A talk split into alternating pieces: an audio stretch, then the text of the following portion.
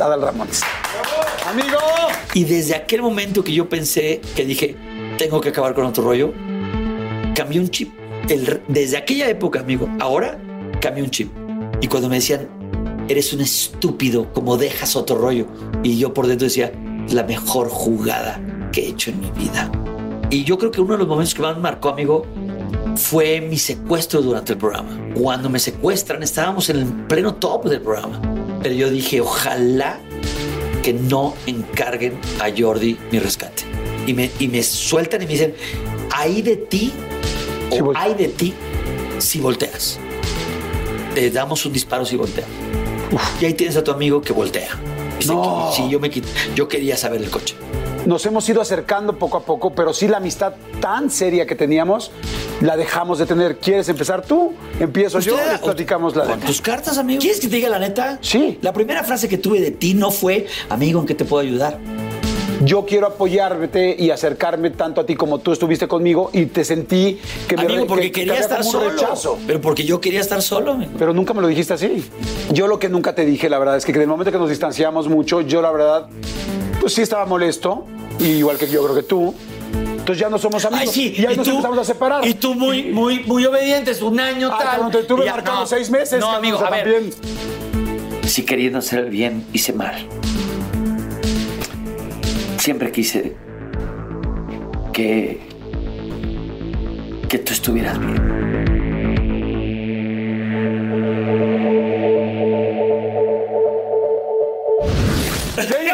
¿Cómo están? No saben qué gusto me da verlos esta semana. Tengo una entrevista que desde el principio, desde el principio que arrancamos este proyecto, la quería hacer porque es una persona, pues bueno, como ustedes ya lo vieron, extremadamente importante, entrañable y parte de mi vida. No es padre poder entrevistar a alguien que admiras, que quieres, pero además alguien que admiras y que quieres, alguien que ha sido parte de tu vida, es otra cosa muy distinta. Así es que estoy muy feliz, muy contento. Gracias por tantos likes, gracias por tantos comentarios. Estamos leyendo todos, todos los artistas los están leyendo y lo que quiero ya saben que es que se tomen algo con nosotros, que vayan por un whisky, por un tequila, por un mezcal, por lo que cada quien quiera o por un café y se tomen algo con nosotros. Y les voy a presentar a una de las personas por las cuales hoy yo estoy aquí enfrente de una cámara, a una de las personas que ha sido que he tenido la amistad más grande posiblemente de mi vida, de tantos años y de tanta influencia y de tantas cosas.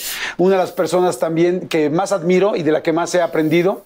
Y, y una persona que quiero mucho y que también hemos tenido altas y bajas. Y que mucha gente quiere saber qué pasó con las bajas, cuándo fueron las altas verdaderamente. Él es, bueno, ¿qué les puedo decir? Ya lo conocen. Es eh, conductor, actor, es actor de doblaje, es escritor, es productor, por supuesto, es director. Mucha gente ni siquiera lo sabe, pero es caricaturista. Pero arriba de todos esos términos que acabo de decir, todos esos adjetivos, es la persona que tiene el corazón más grande que yo conozco y es Adal Ramones.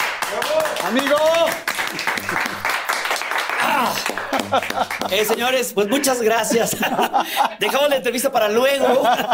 Oye, no, gracias, amigo. Gracias. Pedí, eh, pedí que, que estuvieran aquí a la mano toallas desechables, este, inclusive algunas toallas femeninas para absorber más el llanto.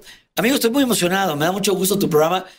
Mira, una entrevista más, una entrevista menos, no hay problema. O sea, no pasa nada. Y si es contigo, digo, bueno, una entrevista con Jordi, ya he tenido otras. Pero sé que este programa es especial, es otro tipo de entrevistas, es otro tipo de, de escenario. Y aquí estoy, amigo. No sé de qué se va a tratar, pero algo me vibra por las que he visto que viene fuerte. Viene fuerte, viene fuerte y es por eso que digo yo. ¡Eh, salud! ¡Salud! señores, digan salud ustedes Salud. también, por favor. Y gracias a la gente Blanco Castelar. ¿Qué te estás tomando, amigo? Esto es un Moscow Mule. Normalmente se sirve, como es Moscú, de Moscú, Ajá. se sirve con vodka. Pero yo lo pido con Hendrix. Con Hendrix, muy bien. A ver si con, me mandan una cajita, ¿no? con gin. con gin, con gin, con gin. Con gin. Oigan, gracias a la gente de Blanco Castelar porque siempre nos tratan increíble. Muchas, muchas gracias. Todavía tienes el tic de. Sí, lo sigues teniendo. Sí lo sigo teniendo, pero normalmente acuérdate que el, me da más el tic cuando siento que tengo una camisa de cuello de cuello blanco, como los ladrones que han sacado a México, lo han saqueado. No, no, este, no, de cuello, de cuello pegado aquí, amigo. Ajá. Siento que ahí es donde me, me- me pega más el tic. Cuando siento que algo me toca aquí, que no es una tela delgada como esta. Cuando es una camisa de cuello, ahí sí. Ay, sí. ¿Has vuelto a ver a los Mercury o no? Fíjate que, amigo, este, pues uno de ellos, ya sabes, está purgando condena. eh, por este. Ay, pero yo no sabía. Sí, amigo. ¿En serio? No, no es cierto. Ah. No, no, no los he, no los he visto, amigo, y no hay necesidad de que los. O sea, no, no es Oye, cierto. a Rudy, no ¿no les mando. visto? Porque la A Rudy sí. otro rollo. A Rudy sí y a Pepe Zavala, porque estuve en el programa de Omar Chaparro. Este, Ahí están. Ahí están. Mira, le- lo cuento aquí, nadie lo sabía. Omar Chaparro se quería llevar a Lalo Suárez No. para hacer el programa. No contento con eso, Omar Chaparro, y lo digo aquí, lo digo aquí con todos mis abogados que están acá, por cualquier cosa. No, se, se robó todo, amigo. Se robó el monólogo, se robó a Rudy, se robó a Pepe Zavala, se robó. Y, y claro, pues tiene risas grabadas. Risas grabadas, que nunca tuvimos risas grabadas en otro rollo. No, tengo, lloro, lloro porque Chespirito nunca quiso risas grabadas. Nunca quiso rollo. Exactamente. Sí, él usó no. risas grabadas y no las quitó Chespirito. Decía ¿te que no. Oye, amigo, hoy vamos a platicar de muchas cosas. Hay mucha gente que nos ve. Gracias a toda la gente a que comparte y que da comentarios. Y esta es una entrevista muy esperada porque, pues, saben la cercanía que hemos tenido, porque hay mucha gente que tiene todos los recuerdos y toda la melancolía y los, sí, toda la remembranza de otro rollo. Sí. Quiero arrancar desde el principio, desde el Adal chiquito, desde el patrón y Doña Tere. Sí. ¿No? Eh, mucha gente, bueno, yo tuve la gran oportunidad de conocer a tu mamá, no tuve la oportunidad de conocer a tu papi, a- al patrón. ¿Cómo era? ¿Cómo era tu papá? Y bueno, tu mamá sí sé, pero quiero que la gente sepa cómo era. ¿Cómo era tu papá? Ay, papá era muy estricto, amigo. Papá era serio. Papá era estricto. A papá no le enseñaron a abrazar, ni a besar, ni, ni a decir te quiero, te amo. Yo creo que por eso, amigo, al menos grandes, muchos amigos de mi generación, incluido tú y todo, somos de te amo, mi, mi chiquito, mi... ¡mua! Te quiero, nos decimos te quiero en el teléfono. Y, y como amigos también, ¿no? Eh, pero mi papá no fue un papá amoroso, cosa que no le, no lo, no, no es un juicio yo hacia mi papá. Así le tocó a él. Y lo más increíble de todo, amigo, es que cuando, cuando papá en las cenas o en reuniones hablaba de tu servidor, eh, papá se, se desbordaba en halagos. Mi, no, el prieto, porque me decía prieto por algo. Este, ¿Negro te decían también después? no, eh, al negro es Luis Carlos. Prieto. Negro es Luis Carlos. Y tú eras Prieto. Yo, yo, Prieto, Prieto. ¿Alguien te Prieto. sigue diciendo Pireto? No. No, nunca. Murió él y era el único que me decía Prieto. Entonces, Prieto, este, eh, eh, estaban en la carne asada de Monterrey. Y todo nada más decía, no, no, no, espérese, compadre, espere. Es- Estaban en cenas y decía, no, espérese que le traiga los cuadros que pinta. Y sacaba los cuadros, los descolgaba y los y yo en la ventana desde arriba viendo todo eso. Y yo decía, ese es el amor que él me da. No me lo, no le enseñaron a decírmelo a mí, pero él lo dice. Y hablaba de todos, o sea, presumía de todos sus hijos. Pero yo me, y luego yo me acuerdo, amigo, dormíamos en la misma habitación. Manuel, mi hermano chico, que lo conoces, Pini, que lo conoces. Los tres hombres. Los tres hombres en Porque un son cuarto. cinco hermanos, Somos ¿no? cinco hermanos. Y Verónica y Claudia en otra habitación. Entonces hablaba de Luis Carlos y decía, Luis, Luis, Luis. Y Luis más chico, chiquitito Luis. Y decía, que está hablando de ti, Luis. Y entonces yo estaba así y. Chico, chico, a Manuel, está hablando de ti. Y chico, sí, sí. Entonces yo era el que más estaba ahí porque yo era como tierra seca, amigo, que necesitaba oír que, que mi papá me quería, me admiraba, tal. Y es increíble. Papá muere y no me quedo con él. No me lo dijo. Sí me lo dijo. No tenía él la educación ni las herramientas para decírmelo de cara a cara. Pero lo dijo a voz en cuello, a propios extraños. Y mi hijo escribe sketches y mi hijo actúa en la primaria y le hicieron uno, uno, este, una fiesta a mi hijo por la, por la escenografía que, o sea, todo lo, lo levantaba. Pero cuando me era bien hecho, bien hecho, Prieto, bien hecho, nada. Yo decía, un abrazo que me dé. Los papás, los papás eran muy abiertos, los papás de otros amigos eran muy de, Adal, ¿cómo están? A ver qué llevan a la casa. Y papá no era, buenas tardes. O sea, decía papá, pega tres palabras, ¿no? Entonces, este, sí, yo de repente decía, digo, yo le, yo le decía a mi papá, papá, ¿qué pasó? ¿Puedo hablar contigo? Sí, ¿qué pasó? Con su cigarro rally. ¿Qué pasó? Rale, Sí, rale claro. es el cigarro. Entonces decía, ¿qué pasó? Y yo decía, papá, yo, aparte su cuarto olía cigarro, él olía cigarro. Y yo, qué increíble, amigo. Tanto yo repelaba, tanto yo me quejaba de ese olor a cigarro, que hoy huelo ese cigarro y lo extraño, ¿no? Claro. Y decía, ¿qué pasó? Decía, papá, es que vengo a hablar por mis hermanos, pero me dijeron que yo viniera a hablar. Pues yo era el mayor, amigo, entonces era como ve y habla tú. Es que todos queremos estudiar en colegio de paga. Estudiamos en escuela de gobierno. Pero estaban en una colonia En, la- en el country, Una ¿no? colonia country, en el country, muy, muy linda y todo. Pero ¿Tus toda- amigos eran también de escuela de, pa- de- no, de todo- gobierno? no, amigo, toda la calle Rigel. O sea, eran la única Éramos- casa de escuela de gobierno. Éramos los del uniforme color caqui, amigo. Éramos del uniforme de color. Bandera, bandera de México, legado de nuestros héroes, símbolo de libertad entre nuestros padres y nuestros hermanos. Te prometemos ser siempre fiel a los principios de libertad y justicia que hacen de nuestra patria la nación independiente, humana y generosa a la que entregamos nuestra existencia. ¡Viva México! ¡Bravo! ¡Bravo! ¡Viva, viva! ¡Que viva, chinga! No, y, y entonces, y entonces, amigo, yo, yo llego y hablo por todos. Pero nada más te quiero hacer una... Sí, es- es- ¿Me estás fichando? Digo, nada más fichando. para saber. Estoy fichando. Si me vas a fichar, amigo, porque si me vas a gin, fichar... amigo. Porque acuérdate que somos también compadres, amigo. Y a un compadre no se le ficha. A un compadre se toma con él. Se ¿Alguna toma y se hace pipí con él. Se, Es- es cierto. se- se- se- siempre se hace pipí ¿Cuántas- juntos. ¿Cuántos litros de pipí juntos se mezclaron tuyos y míos? Muchos amigos. Muchos amigos. Muchos, muchos, muchos. Quemamos hasta cosas, ¿te acuerdas de la noche? ¿Te acuerdas que una vez quemamos unas, Unas fotos, unas fotos, cállate. Quemamos fotos. No, no, no tienen idea las cosas que Pero te hemos voy a decir una cosa. O sea, te voy a decir una cosa. No fue hechicería. No vayan a pensar que no, vamos no, no, no, no. No, no. No, no. Fue nada más chingar a alguien. No, no, No, no, me no, querían hombre. chingar a mí. No, querían, querían molestar a. Querían a- molestar a Es que les voy a decir algo. Sí, fuimos, hemos sido amigos muy, muy cercanos. Pero te interrumpí, perdón. Me estabas diciendo que tú eres la escuela de gobierno. ¿Quién? sí. ¿Quién? ¿Quién, ¿Yo? yo? Jamás, ¿Qué te no. pasa, amigo? Yo, yo estoy en el Highlander. No, no, entonces, este, sí, amigo, éramos los únicos de la cuadra con escuela de gobierno. Y tú eras el hermano mayor y llegas a hablar con tu papá Y yo, a mi papá, decirle. decía, papá, nos queremos, queremos que nos metas a colegio privado. Y decía, a ver, a ver, a ver, a ver, a ver, a ver.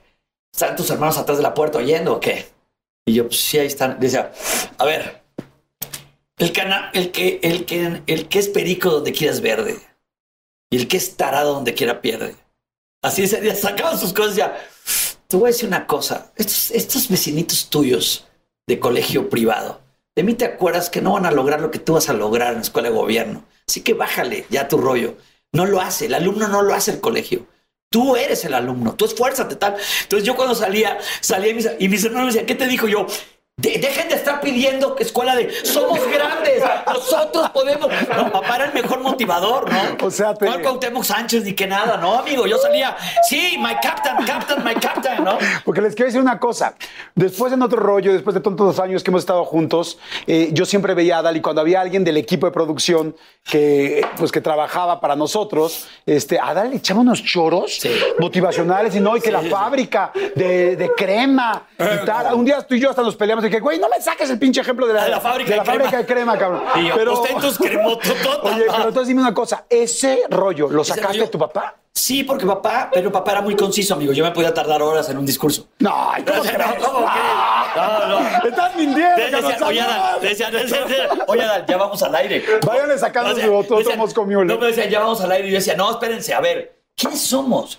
O sea, o sea, les voy a decir una cosa. ¿A qué? Tú. Y me agarraba y tú, ¿qué? Después de este programa, ¿qué? Eh, eh, eh, eh. Entonces, eh, sí, no, no, papá era una frase, era una, eran los quotes. Más concreto. Era papis quotes. ¿Qué tan travieso eras? Muy amigo, muy, muy. Hice, hice travesuras muy fuertes. Pero me asustaste, o sea, tú muy me Sí, sí, asustó, no, cabrón. muy, muy. Por eso, fíjate qué increíble. Paola tiene 19 años, mi hija. eh, y Paola apenas se está enterando de mis travesuras. Porque te dio miedo que Porque a mí me dio miedo que yo, que yo les contara y que ella dijera, ¿y entonces por qué me reprime mi papá? Entonces mis hermanos o mi mamá en vida, cuando quería contar algo, le decía, no, no, a la que menos debes de contarles a Paola. No, no, amigo, yo me robaba el coche. Y este, Bueno, robarse el coche cualquiera. bueno, pero bueno, ahí te va. Pero robarme el coche de una agencia de la vitrina, amigo. O sea, Ya es otra de- cosa. del aparador, amigo, no mames, no, no. Oye, ¿te, ¿te cacharon alguna vez tus papás? No, sí, amigo, me cacharon y me corrieron. Ahí te va. Estoy a punto de. Este programa está grabado. Claro. Está siendo grabado dos días antes de mi cumpleaños. Y, y si yo me remonto, amigo, cuarenta y tantos años para atrás, a mí me corrió mi papá justo la noche del 2, a las primeras horas del 3 de diciembre, que es el día de mi cumpleaños. Mi papá se entera que me robo el coche.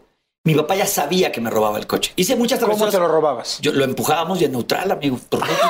O sea, iba como que en neutral, lo empujábamos, lo empujábamos y de repente nada más segunda para no hacer el, el- Ajá. el encendido y arrancaba. ¿Qué coche era? Era un Volkswagen, amigo. Era Un Volkswagen. un bochito. Un bochito. Y entonces yo pasaba en un bocho que era de la empresa donde papá trabajaba, que era Servicios de Agua y Drenaje de Monterrey. Y entonces... Había muy buena perdón, agua y drenaje en tu casa. Perdón, perdón. Sí, bueno. Emilio, es que me está, quieren que vuelva Sí. a Televisa. No, espérame, estoy ahorita aquí con Jordi. Ya ves que te quitó el programa y no lo pasa en Unicable. ¿No? Por ponerse mamones. ¿no? Luego hablamos. Ay, ay, ay, estos empresarios. Qué bueno, qué bueno que les Lo- comentaste. No, amigo, no. Lo bueno es que ahora en esta época todos somos empresarios. Sí. ¿no? Oye, ya, ya nos podemos hablar tú por tú con Emilio. Claro, ¿eh? No, y Salinas Pliego y todo. Ya Oye, todos tenemos nuestros ya, canales. todos- claro, amigo, perdón. ¿Ya qué? ¿Cuándo vamos a la cámara de televisión? y todo? Entonces, Eso es un bocho. eh, un bocho, amigo, que era de la empresa donde papá trabajaba. Y papá ya sabía que me lo robaba y decía, lo voy a dejar, se dan la vuelta aquí y tal. Pero el día 2 de diciembre, el vecino habla y dice, Ren, Ren. Y ma- mamá contesta, no, creo contestó mi hermana Claudia. Bueno, se están robando su coche, pero él no sabía quiénes estaban robando el coche. Vio siluetas, ¿no? Silueta, silueta, silueta, silueta. Anoche yo te vi. Que era Johnny Laboriel, ¿no? Y entonces dice, se está robando su coche. Entonces, brum, entonces Claudia levanta a mamá, mamá despierta a, a papá, papá se levanta, ¿cómo que roban el coche? ¿Cómo? Entonces entran al cuarto a avisarnos, ¿ustedes están bien? O sea, a mi hermano y a mí, ¿ustedes están bien? Y no ven, ve- no ven que yo estoy más que una almohada. ¿Así dejaba la almohada? Así dejaba la almohada. Y Paola me lo hizo hace como dos años. Hizo también un rollo de almohada, no con robarse el coche.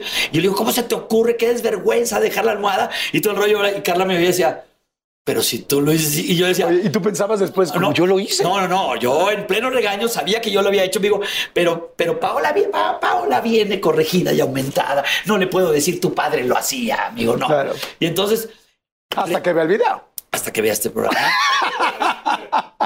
y entonces resulta, amigo, que eh, mm, llego yo en mi estación y papá estaba afuera y todo el rollo. Papá me va a estacionar, se mete y dice mamá, pero así, amigo, mamá, mamá con ese rollo de las mamás mexicanas de telenovela, ¿no? Que era de, nos has decepcionado tremendamente. Sumía a mi cara de, con, con, con, con, con- deberías ni apellidarte, Ramón. Recoge tus cosas y salte de esta casa. Y yo todavía decía, ¿Tu mamá? Sí, y yo, pero agarra lo que puedas y salte. El Amigo. coche, ¿no? ya no me lo puedo robar. ya es mío. No, agarra tus cosas. Ese no era mío. Entonces me dice, me voy, amigo. Y hacía yo creo en ese Monterrey, ¿qué te gusta? 7, 8 grados bajo cero en diciembre. Y me fui y caigo a casa de un gran amigo que es Heriberto Lozano, un gran, gran amigo, y le echamos mentiras a su mamá. Este, se fueron a un viaje los papás y tú sabes que se puede quedar, ah, que se queda a dormir. Amigo, la travesura de aquel entonces me habrán cachado a las 12 de la noche. Entonces llegamos y, mamá, que si se queda a dormir, Ada. Sí, que se queda a dormir. Y yo decía a mi amigo, Heriberto, mañana hay que levantarnos bien temprano, porque ¿qué tal si viene mi mamá? Pues nos quedamos jetones y es de mi mamá. Y donde yo oigo la voz de mi mamá y me levanto y le digo, Heriberto, Heriberto, ¿eh? Y yo oigo donde mamá le dice, ¿cuál? ¿Cómo que nos fuimos de viaje, Manuel y yo? No, le dice a la mamá de Heriberto. Se robaron el coche y tu hijo también iba. O sea, Heriberto iba. Puta, olvídate. Amigo, me quedé como cinco o seis días pidiendo favores a amigos, durmiendo ¿De casa en mi casa? y yo en mi cumpleaños. Entonces, este próximo 3 de diciembre eh, cumpliré cuarenta y tantos años que viví afuera de mi casa como cinco días en pleno cumpleaños mío, pero fue una gran aventura. ¿Traías dinero o algo? No, amigo, pero todos me invitaban a comer y todo, como ahorita. ¿Y cómo? Oye, Gracias. ¿cómo- cómo? Oye, Otra, ¿no? Otra, por favor. Y traigas ese cevichito que traía. Oye, ¿y este, cómo regresaste? No, amigo, ma- mamá se desesperó porque mamá a los cinco o seis días dijo, este güey ya agarró camino. Y mamá en su telenovela decía, este ya le gustó la vagancia. El, no, yo estaba con mis amigos, comía ahí, me invitaron otros amigos. Y mamá fue a decirme, ya que regreses. Y yo todavía me puse perro, amigo. Así de, ¿de verdad quieres que regreses? Sí, ok. Nada más que te voy a decir una cosa, me dolió mucho cómo me corriste. Ah, cállate ya la boca, me- porque yo quería apoderarme de la situación y no pude porque mamá le, le- le arrastraba más el colmillo. Pero yo quería voltear la tortilla, amigo. Claro. Pero no se pudo. Pero, pero sí me puse digno y no funcionó, pero me puse digno. Este, pero me quedé sin cumpleaños. Ese, ese 3 de diciembre fue un año que desapareció. Entonces, realmente, pues, la pandemia, más ese año que desapareció, amigo, apenas voy a cumplir cincuenta y tantos. No, espérame, ¿qué onda? Soy ¿Qué pasó con el tiempo, ¿Qué pasó no? con el tiempo? Y que algún, en algún momento de la vida te, este, en la primaria tuviste un accidente No un Sí, accidente físico, sino un accidente pues de que el esfínter no te resol- no, no te ayudó. ¿Que te hiciste del baño? ¿Que te hiciste pipí o te hiciste popó? Dilo, dilo. O sea, si vamos a platicar bien, vamos a platicar bien. Primero, ¿quién te dijo? Tengo, tengo mi gente que me investiga. Alguien de Carlos salubridad. Niño Santiago, le mando Alguien de salubridad, algún conserje, ¿no? Como Sí. tu papá era de drenajes, me imagino que había pasado Sí. algo ahí. Sí, fíjate, amigo, que estaba yo en la escuela primaria, habrá sido segundo de primaria o tercero, y mi hermano Manuel, que me lleva 11 meses menor que yo, eh, Manuel iba un año atrás. Entonces, yo me acuerdo que no me controlé porque no me dejaban ir al baño. Y cuando ya me dejaron ir, antes de llegar al baño, olvídate, amigo. Entonces, eh, me acuerdo Pero se- ¿dónde fue? O sea, físicamente, no, no, ¿en dónde física- estabas? No, ya en el baño. Ah, en el ok. baño. O sea, Pero no dejaste como Hansel no, y no, no, Gretel. No, no, no, amigo. No dejé el caminito de rosas, ¿no? No. Pero eh, no podía salir del baño. Entonces no faltó el niño gandaya. ¡Eh, Adalciso del baño! ¡Eh! En los pantalones. Entonces salió, amigo, media escuela. Media escuela, como si hubiese sido como, haz de cuenta, como Ninel Conde llegando al juzgado, ¿no? Este. Todos ahí, que si se va a casar Ninel, que aquí no es la boda, vámonos para otro lado. Así, amigo. Eh, eh, eh, haz de cuenta que es, este niño se hizo del baño y este y está ahí, no puede salir del, del baño. Entonces, como los maestros comenzaron a decir, va todos al salón. ¿Fue tu primer ni-". momento de fama? Sí, puede ser el primer momento donde se remolieron la gente, pero yo estaba cagado allá adentro y cagado en ambos sentidos, ¿no? Entonces, este, entonces amigo, pues de repente me dicen, me mandan a los niños adentro del salón y mi hermano, que se le prendió el foco, pide el teléfono en la dirección, habla a la casa, mi hermano Manuel, que estaba en primero de primaria, le dan, le- él se sabía el teléfono, eran menos números antes. O sea, Sí. soy, ya, ya soy grande, ¿no? Entonces eran como, eh, ¿cuál es el teléfono de tu casa? dijo el 47, otro. 28, 11. Ya con eso, amigo, ¿no? Y entonces contesta mamá, digo, tráele la ropa a Adal. Entonces llevan la ropa, los niños entran a la escuela, me cambio yo, amigo, me cambio yo adentro del baño, todo el rollo, y entro al salón digno, amigo, como diciendo, ¿quién era el que estaba cagado? Y todos, ¡ah! Ay, está yo, limpio. Está limpio, cabrón. Y yo, que nada más los veía así como diciendo, se cagaron ustedes ahora, ¿verdad? Y entonces sí, amigo, fue. Pero no pensabas, todo el mundo me vio, sabe que sí me No, hice. porque nadie me vio. Todo el mundo decía, se cagó el chavito del salón del segundo A. Se cagó un niño del segundo A. Imagínate que, imagínate tu amigo que quieres, que, que quieres quedar bien con las chavas y que digan, se cagó un niño del, del segundo A. Segundo Y- de primaria. y segundo de primaria. Entonces decían, ¿qué? No, amigo, estaba en prepa. o sea, esta historia que te digo es de prepa, amigo, ¿no? No, del motolinía. ¿no? Y entonces, en, en lo que gritaban y todo el rollo, bla, bla, no faltaba que digo, ¿quién es? El chavo este de tal, el chavo que, el guapito de segundo A. Bueno, ¿y tú qué pasó? ¿Y contigo qué pasó? Nada, amigo, me reafirmé, me, me reafirmé como persona. Sí, con el guapito no sé, pero yo estoy ya cagado allá adentro, ¿no? No, amigo. Y fuiste muy relajito en la escuela, o sea, Muy. me refiero eh, a que más bien con tus compañeros imitabas a los maestros. Sí. ¿Cómo empezó esta vis cómica que pues, evidentemente tienes? Mira, amigo, pues yo, yo nunca fui de los afortunados físicamente de la escuela. Había cuates que me sacaban una o dos cabezas, chavos, Ah, o sea, ya cosas serias. sí, chavos galanes, chavos tal. Y yo decía, pues, ¿cómo me ligo a las chavas? Y yo, entendí desde aquel entonces, amigo, desde primaria, de los primeros años de primaria, entendí cuál era la fórmula para que una chica se fijara más en ti y no en el galán. Era la fórmula es sencilla. Chicos, chicos pusilánimes que están allá, este, aprendan de quien vivió esto. Hazla reír. ¿Quieres ligarte a una chica? Hazla reír. Tenla feliz viéndose. Y otra cosa que me funcionó, amigo, es que yo soy dibujante, Ujú. caricaturista. Y entonces cuando yo empezaba a hacer dibujos desde primero de primaria, tenía al cuate malo, a ver, dibújame a mí, güey. No, el clásico. Él tenía al otro, tenía a la chavita, tenía tal. Entonces yo dibujaba y si había algo de moda, lo dibujaba yo. Entonces era el que invitaban a, a la comida, el que le daban el, el- el panquecito en el recreo, el rollo. Entonces yo, era, entonces yo comencé a convertirme como en un, de verdad, amigos, está mal que lo diga, pero era como un little rockstar. Y entonces de repente, cuando me cachan imitando al maestro de civismo, al maestro Octaviano que murió hace muchos años, me cacha mi mae- el maestro de planta, me cacha imitándolo y dice, a ver, Ramones, ven para acá. Eso es una ofensa al maestro Octaviano. No, porque el maestro Octaviano hablaba así. Entonces yo lo imitaba.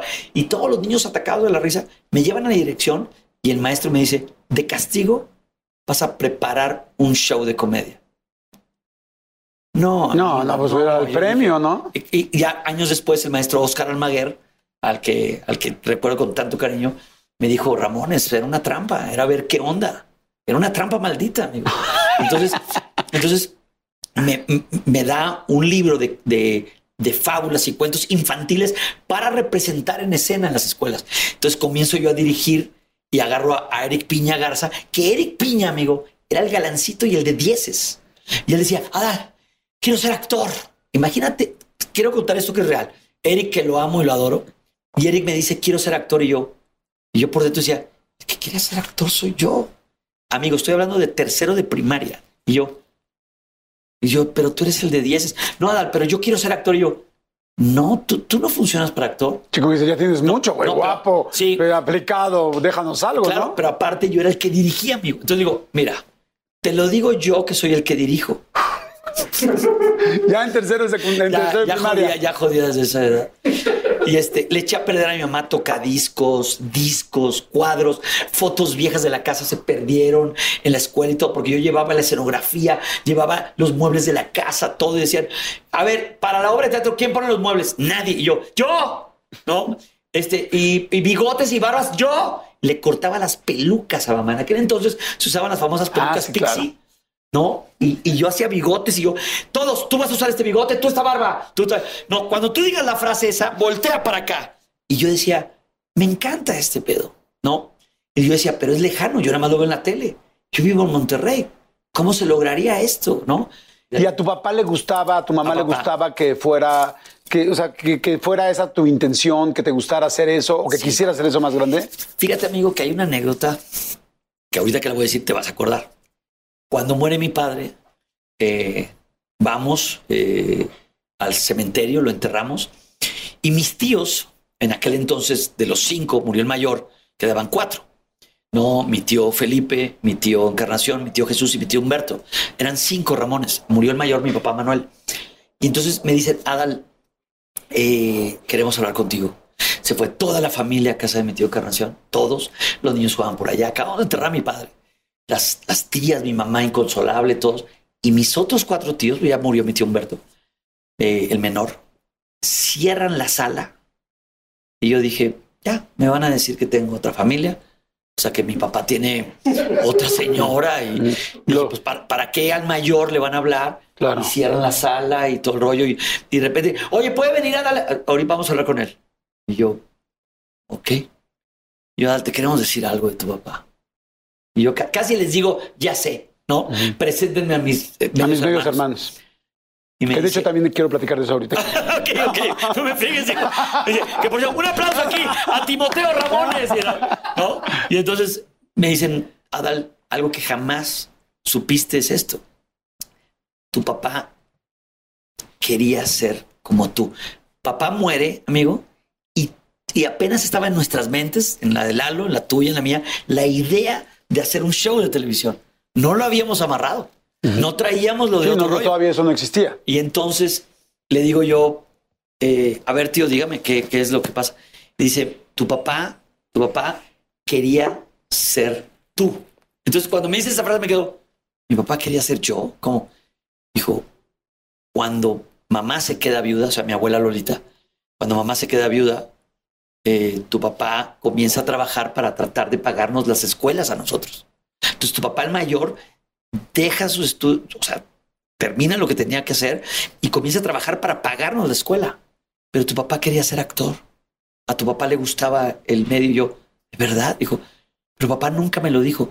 Y me dice mi tío, nunca te lo dijo porque no quería que fuera una presión para ti, que tú quisieras dedicarte a eso, porque él no lo hizo.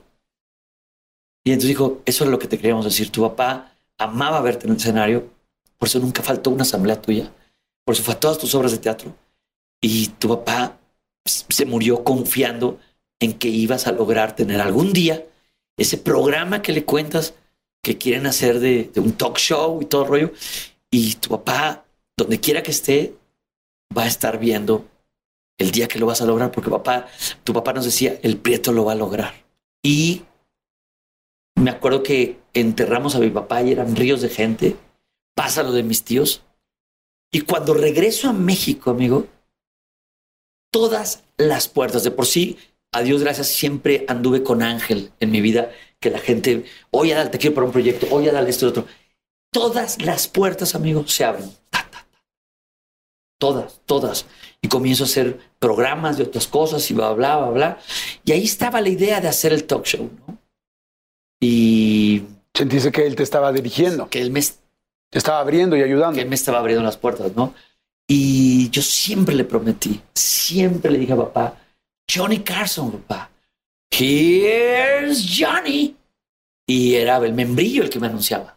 Con ustedes, Adal. Porque le decía, Abel, di las palabras que tú quieras, pero quiero que el tonito sea parecido nomás por cábala.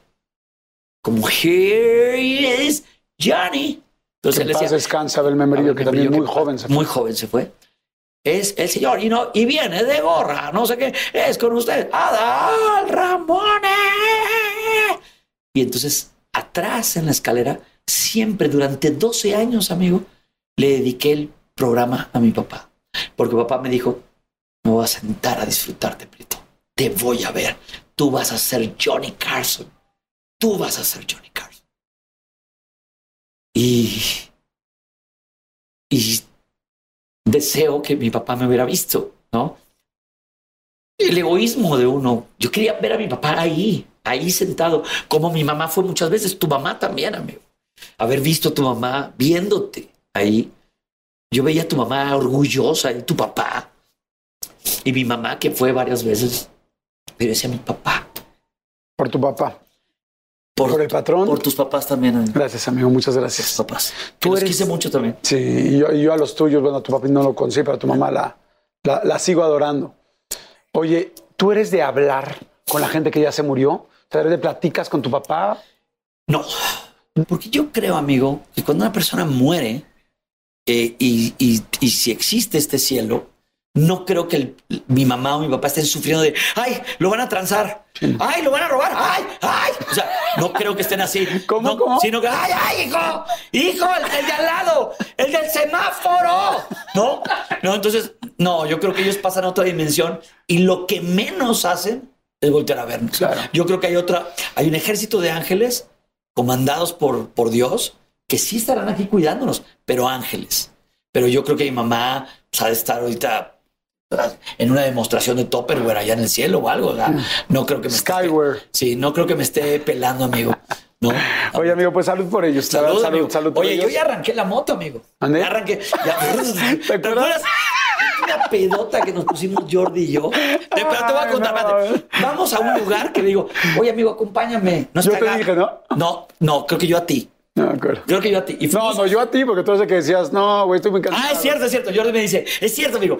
Por, por Avenida Univers... No. Insurgentes. En Insurgentes. Estamos en el gallito. Eh, eh, sí. Estamos en el gallito de insurgentes, que es un- una taquería famosísima aquí en la Ciudad de México. Y luego me Creo. dice, oye, Adal, vamos a echarnos... Acompáñame unos tacos. Eh, Está, es, creo que estaba Rodrigo de casa. Alguien, están aquí, vamos a echarnos... Y digo, ya taqueamos. Digo, Adal, va. Y yo iba con mi chofer y tú venías conmigo, amigo. Y le digo, vámonos, aquí están en un antro que acaban de abrir, están aquí. Adal, vamos a echarnos un drink. Y tú, realmente, mi compadre Jordi, no eres gran tomador, amigo. No. Ni yo, ni yo tampoco soy gran tomador. Y entonces de repente era, vamos, echamos una. Echamos una. Pum, una. Llegamos a la. y Pero llegamos- Adal, Adal así de. Puta, Ay, pues amigo, bueno, vamos a- muerto, por, por ti, por ti, amigo, va. Por ti voy, pero estoy muerto, amigo. ¿Qué, con qué, con qué, con can, con con Este, ¿Gustan otra? Este, ¿Les vamos a servir la misma? No, pero es que ya se la servimos. O si que me la llevo.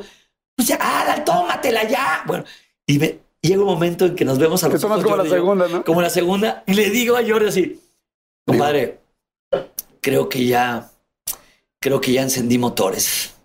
No, una frase así era, ¿no? Ah, Corte A. ahí, ahí empezamos a decir el corte A. Ah, Ese día empezó el famoso corte A, dos puntos, dejando yo a Jordi a punto, pero como trapo, amigo. Sí, sí terminamos tardísimo y sí fue una mega fiesta. No, no, no. O sea, como no a las seis de No la fue mega fiesta, fue pedo totototota. Sí, terrible. y todavía mi chofer de aquel entonces decía, nunca había visto al señor Jordi así. No, y yo, y yo todavía, y yo pedísimo me veía por el estación.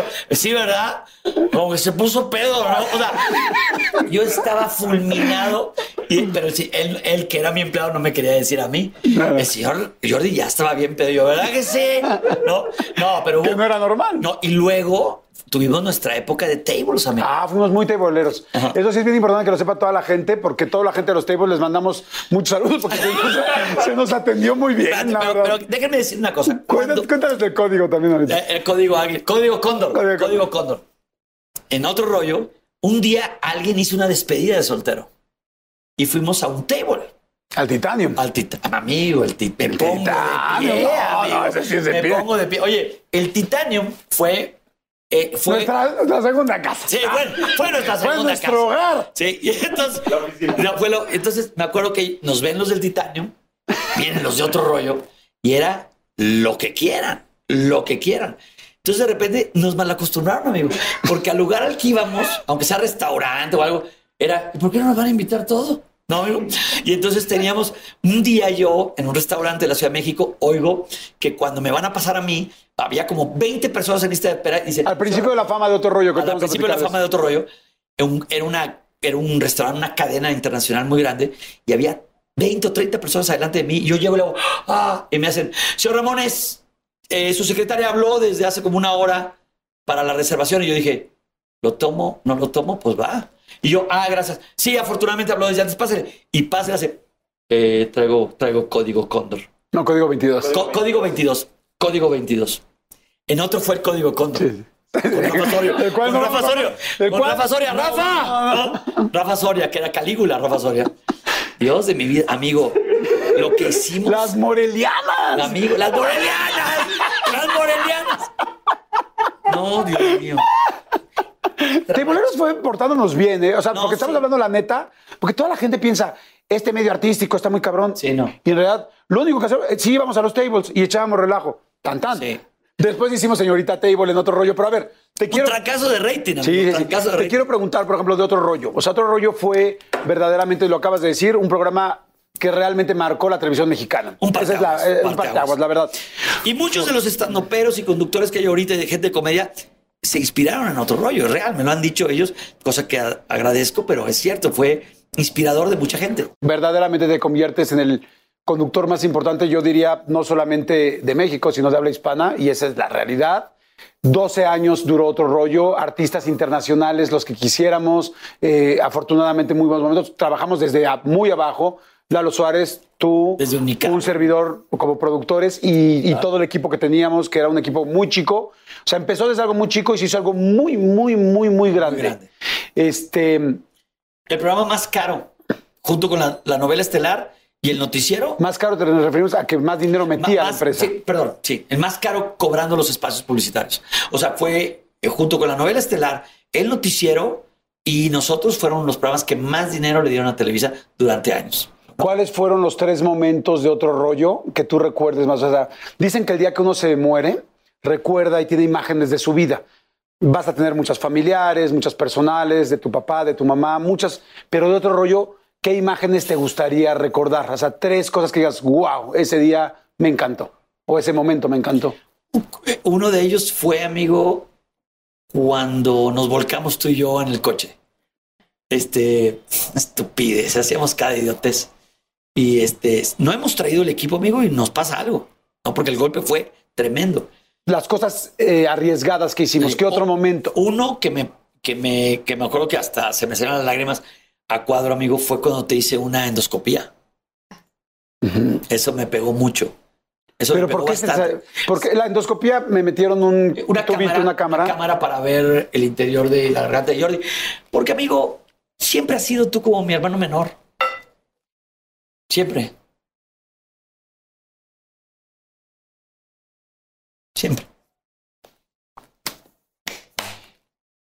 Yo me acuerdo que yo me desperté y veía todos muy tensos. ¿Qué pasó ese día?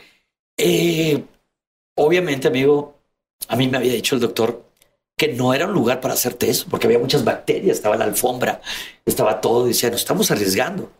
Y yo me acuerdo que hablé contigo y dijimos, vamos por el show. Hicimos muchas idioteces por el show, amigo. Éramos como jackass, ¿no? Este, medidos.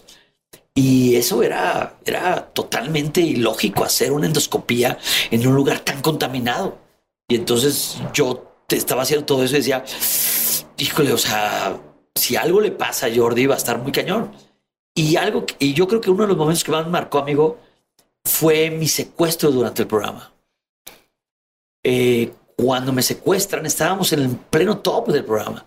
Pero yo dije, ojalá que no encarguen a Jordi mi rescate. Y entonces cuando me preguntan quién quieres que se encargue, Jordi. Pero ¿por qué no querías que yo No, amigo, porque tú hubieras vendido tu casa, la mía, este, tu casa, todo, todo hubieras vendido con tal de rescatarme, porque sé del gran cariño tuyo y mío. Y sin embargo escogí a Memo, porque Memo y yo siempre andábamos como de A Memo del Bosque. Memo del Bosque, que le mando un beso, un abrazo, que fue la mejor decisión de mi vida. Y cuando salgo del secuestro me dicen, qué bien que no fue Jordi.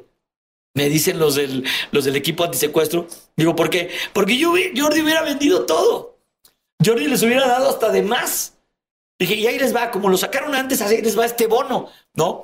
Entonces, entonces me dijeron, escogiste a la persona fría, cerebral, estratégica y todo, porque el corazón de Jordi, que es tu amigo, es más, Jordi hubiera dicho, cámbienme. Lo hubieras hecho.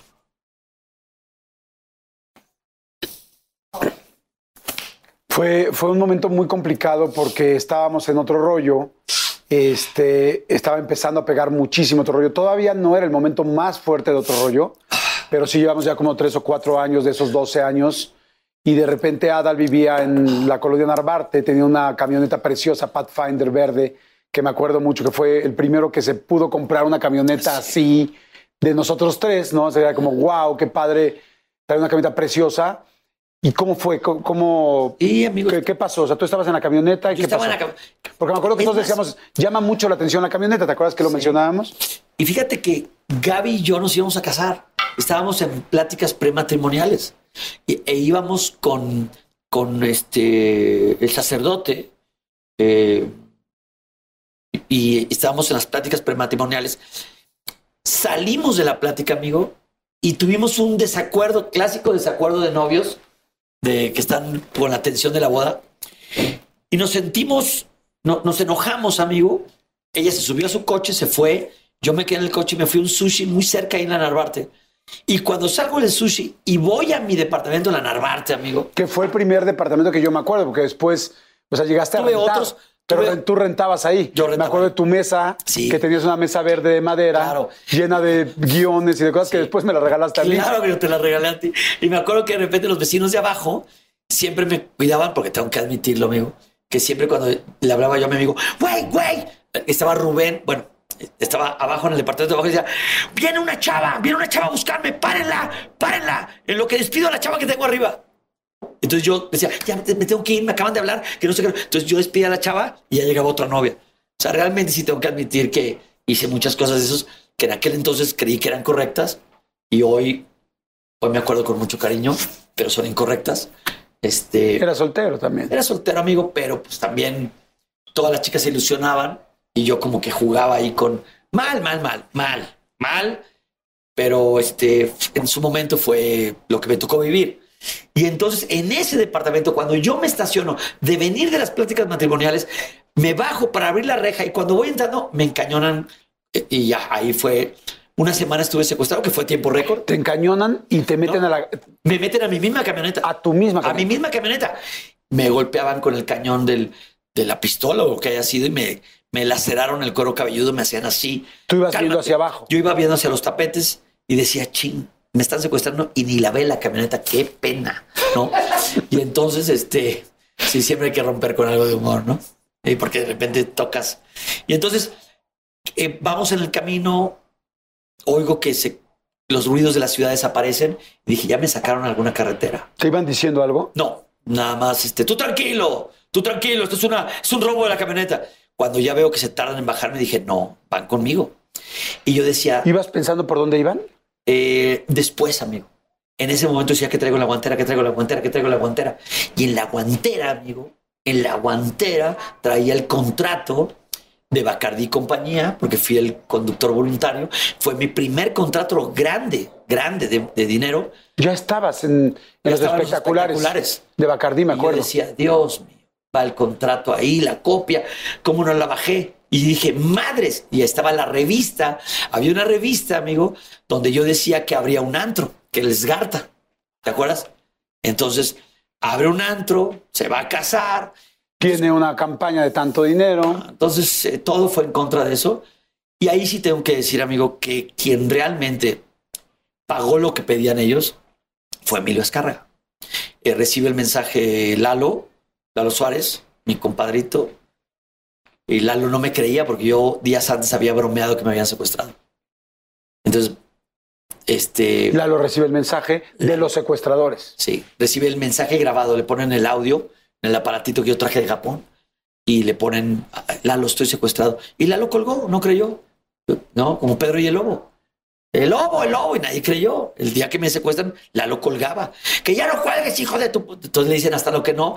Lalo dice, madres, esto ya suena real le lleva esa grabación a Emilio Escarga, Emilio Escarga lo ve, lo ve con Pepe Bastón y Bernardo Gómez, y ellos tres, ellos tres, junto con el equipo secuestro de Harp, el Lu, eh, logran sacarme de ahí. En la camioneta no te dicen muchas cosas, empiezas a ubicar las calles, porque tú siempre has sido de ver películas, de ver series.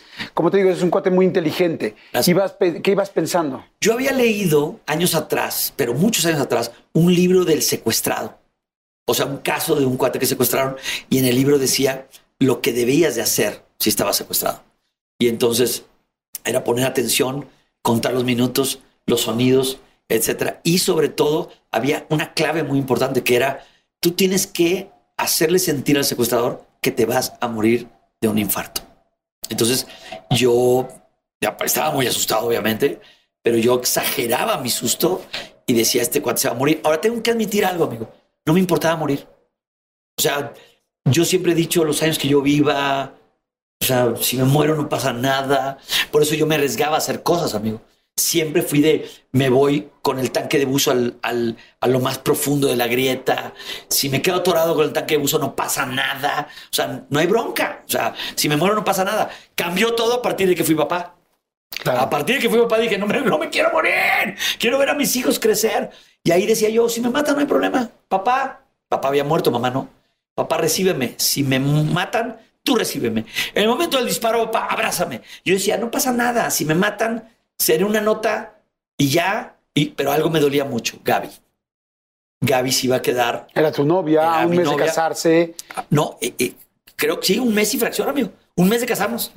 Y entonces dije, ups. Y yo, ahí sí yo decía, Dios mío, nunca te pido nada, nunca me acuerdo de ti.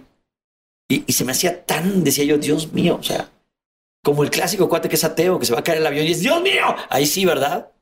Entonces ahí sí yo decía, nunca te pido nada, nunca te doy las gracias de nada. Y ahorita te pido que me saques de aquí. Qué ilógico, ¿no? Y yo me imaginaba a Dios oyéndome decir, no pasa nada. Si esto sirvió para que te acercaras a mí, no pasa nada. Entonces decía, perdóname todo lo malo que he hecho. Si me van a matar, que mi mamá no vea el cuerpo. Y durante mi cautiverio, amigo, se descubrió el cuerpo de un sacerdote jesuita que habían secuestrado. Entonces Gaby estaba súper espantada.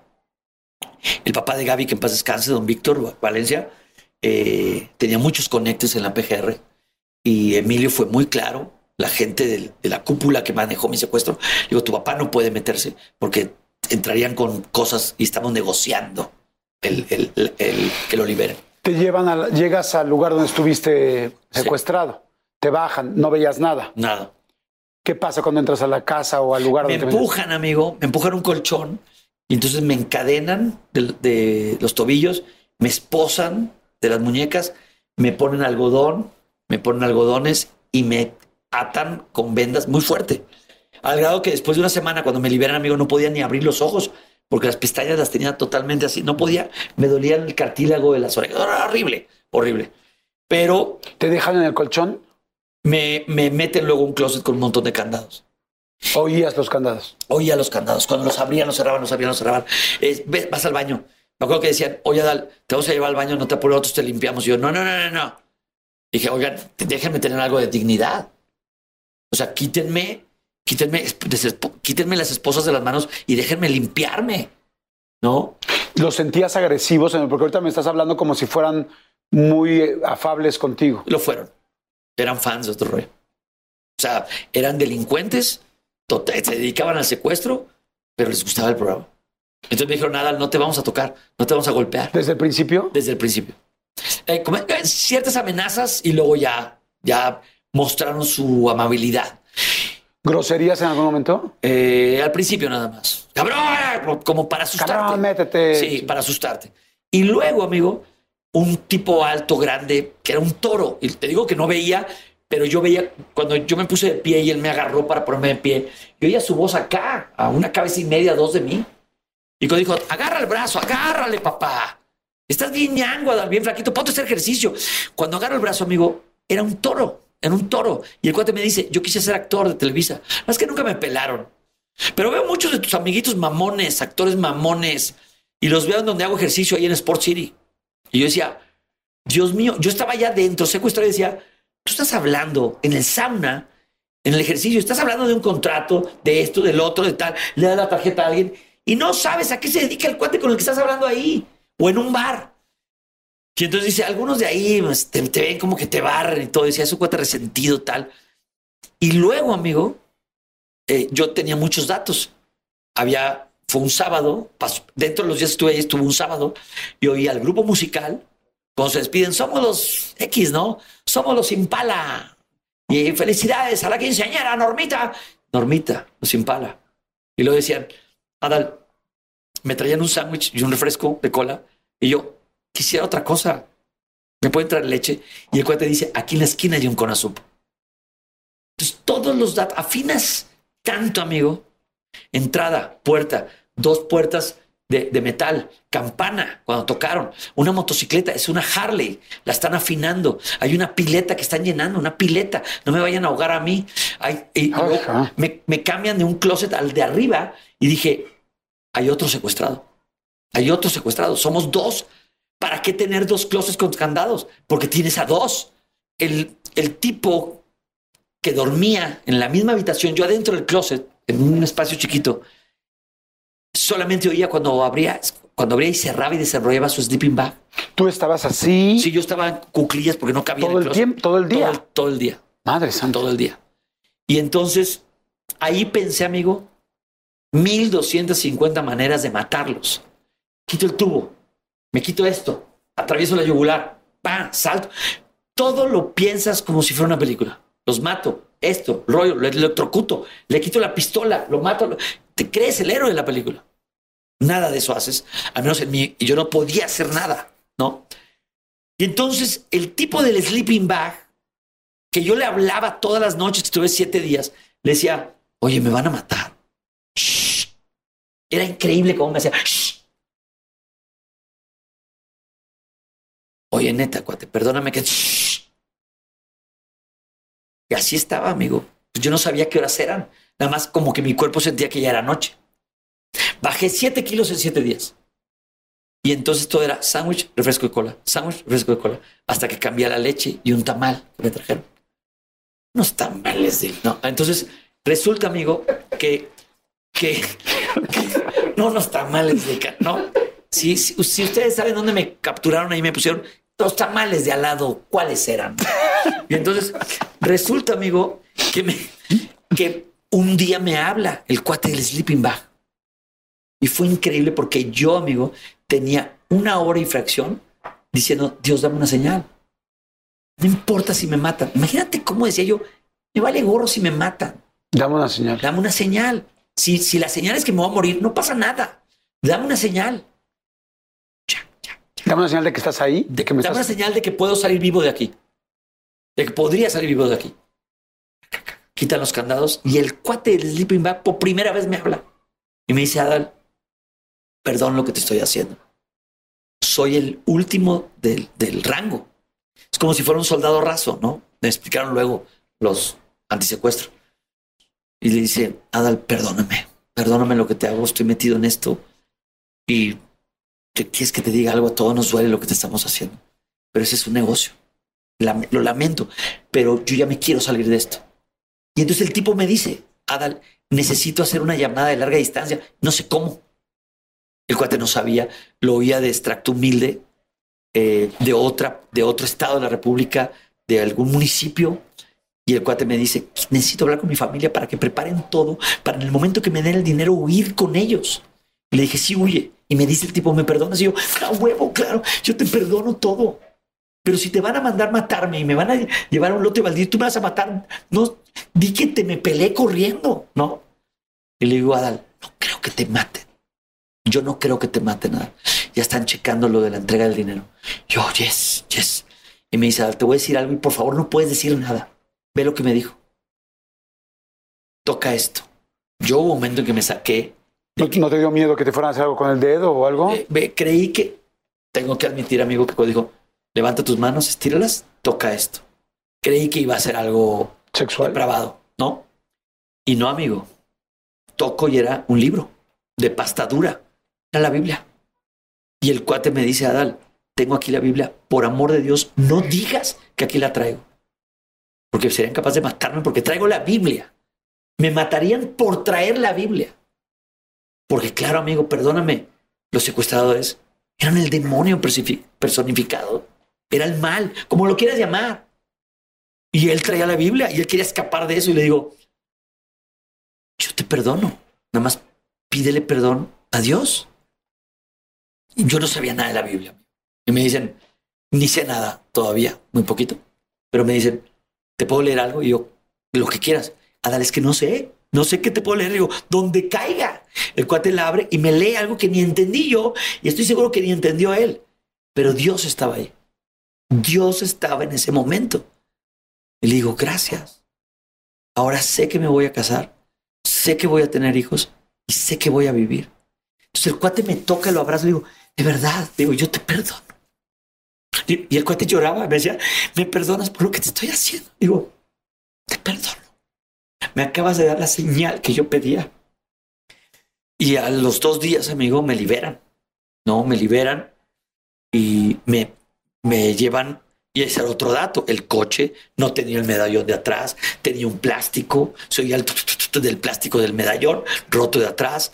Y entonces me dejan dinero y el celular. Y me dicen, nada, les para un taxi. Te, hablan y te dicen, ya te vas, ya, ya dieron tu rescate, ya, te vas. Rescate. Sí. Te paran.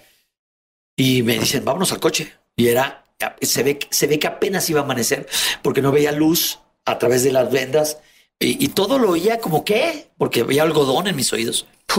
Y entonces, tranquilo, tranquilo, Adal. Y me regresaron el celular que yo traía, no existían los smartphones.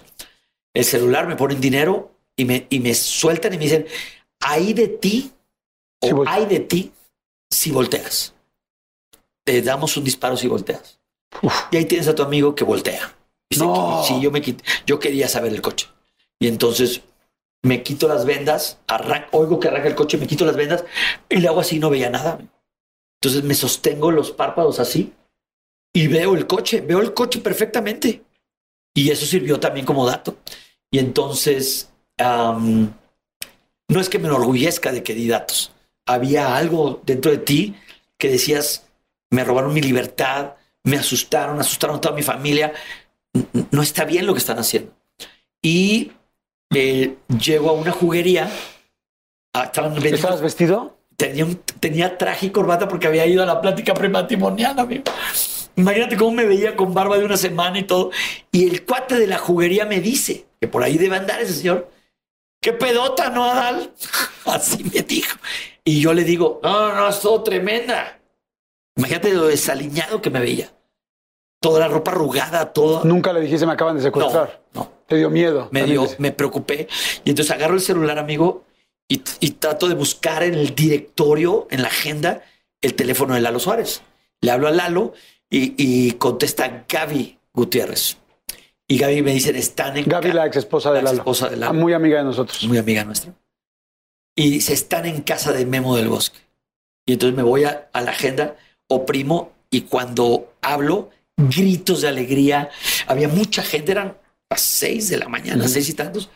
Y entonces, ¿dónde estás, Adal? Y le digo, les paso el de los jugos, el de los jugos da la dirección y era San Juanico. Me soltaron por San Juanico. Amigo, cuando cuelga el cuate de los jugos, gracias, gracias. Y el cuate me da un jugo y él decía que está, algo está raro aquí, ¿no? Pasó un, amigo, yo creo que un minuto. Llegaron cinco o seis patrullas. Todos, había patrullas por toda la ciudad esperando a dónde me iban a liberar. Y entonces se hace un convoy de patrullas y voy yo ahí, yo temblando, y los, la policía, eh, increíble que me decían, tranquilo, Adal, tranquilo, ya estás con nosotros, ya, tranquilo, somos los buenos, somos los buenos, aquí estamos, ¿no?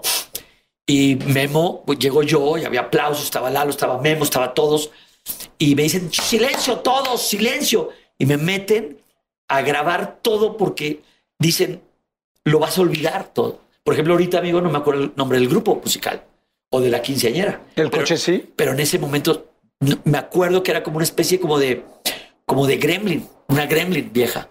Pero porque lo, lo repetí varias veces la historia, pero ya perdí nombres, ya perdí cosas, pero sí me acuerdo las, las puertas de metal, rollo. O sea, todo. Y cuando me caso, un mes y fracción después, eh, alguien llega y me dice, señor Ramones, lo están buscando. Y volteo yo en la boda en Cuernavaca, amigo, y, y este, y los veo llegar y eran, se presentan conmigo y dije, claro, son los que vi en casa de Memo del Bosque. No, señor Ramones, este, ya atrapamos a varios. Les voy a preguntar si los habían atrapado. Yo creo que sí. Me ¿El duele. día de la boda te dicen? El día de la boda, digo, venimos nada más a darle un regalo de bodas. Los, los atrapamos. Y Memo, tengo que reconocer que Memo me escribió una carta que rompí. Una carta triste, muy fuerte, donde Memo me decía que jamás iba a perdonar que me regresaran mutilado, de que me faltara un dedo, una oreja, algo, porque, porque la gente antisecuestros le decía, tienes que hacer lo que te decimos. Y Memo decía, es que si hago lo que ustedes dicen, le va a pasar algo, hazlo ya. Entonces Memo tuvo que hacer caso y decía, si algo pasa de que salga mal la estrategia, no me lo voy a perdonar nunca. Entonces hay una gran amistad con Memo y... ¿Por qué rompiste la carta? No quería volverla a no me quería volver a topar, ni que un hijo abriendo un libro se la topara. Después viste eh, a Emilio Azcárraga y a todos ellos y platicaron de esto. Me liberan, voy con a casa de Memo, hablo con la gente de secuestro, me voy a casa de Lalo Suárez y de Gaby Gutiérrez, duermo ahí y en la noche me despierta. Tenía días de no dormirme y me dicen, quiere, quiere verte Emilio. Nunca voy a olvidar ese momento, amigo, que llego yo a Televisa, estaban ya esperándonos, nos llevan directo hasta la oficina de Emilio. Y cuando yo llego, cuando Gaby antes de llegar, Gaby Valencia, que era mi novia y en un mes más me casaba, me dice Gaby, Emilio pagó todo. Yo, ¿what? Yo creí que me habían liberado sin pagar. Me dice, Emilio pagó todo. Todo. Y entonces yo cuando voy con Emilio, Emilio me hace así y lo abrazo y le dije, Emilio, te voy a pagar hasta el último centavo. Me dijo, cállate, no digas nada. Perdón, dijo, con que sigas trabajando aquí y hagas lo que tienes que hacer como lo haces tú. Y todo el tiempo de otro rollo cumplía. O sea, dijo, no me, no dejes de hacer lo que sabes hacer. ¿no? O sea, en realidad, él, él pagó tu rescate y te dijo, así quedamos. Ahí quedamos, no tienes que pagarme nada. Yo no sé si había seguro, si no había un seguro, antisecuestro de sus empleados. Al final de cuentas, el acto que hicieron Emilio, Bernardo y Pepe Bastón fue un acto increíble y, y me dijo que, ni, que nadie de los ejecutivos te saque algún día que yo te hice este favor. Y uno que otro me lo sacó. Sí. Sí. Ya ni porque Emilio te dije, a ver, aguas, porque ni el jefe me lo saca, no me lo sacas tú. ¿No? Entonces yo sí me los puse al brinco a los ejecutivos. ¿Te costó trabajo después recuperarte? ¿Cómo, ¿Cómo estabas después de esto? Pues muy sacado de onda, amigo, porque me caso luego, luego, y eh, yo no podía ver los closets. Yo no podía ver closets, closets. O sea, era como, y, y, que fuera anocheciendo. Entonces yo estaba en mi luna de miel, veía que iba anocheciendo, amigo, llegábamos al hotel y veía el closet y era, entonces era dormir con los closets abiertos. No, fue fuerte, amigo. Fue Me acuerdo fuerte. que en algún momento no podías salir a la calle, o sea que te daban miedo los coches que se acercaban, Claro. la gente que se te acercaba. Y desde aquel entonces, este, cargo un arma. Desde aquel entonces traigo guardaespaldas. Desde aquel entonces traigo una camioneta a varios metros atrás de mí que nos va siguiendo. Sí, lamentablemente así vives. Lamentablemente.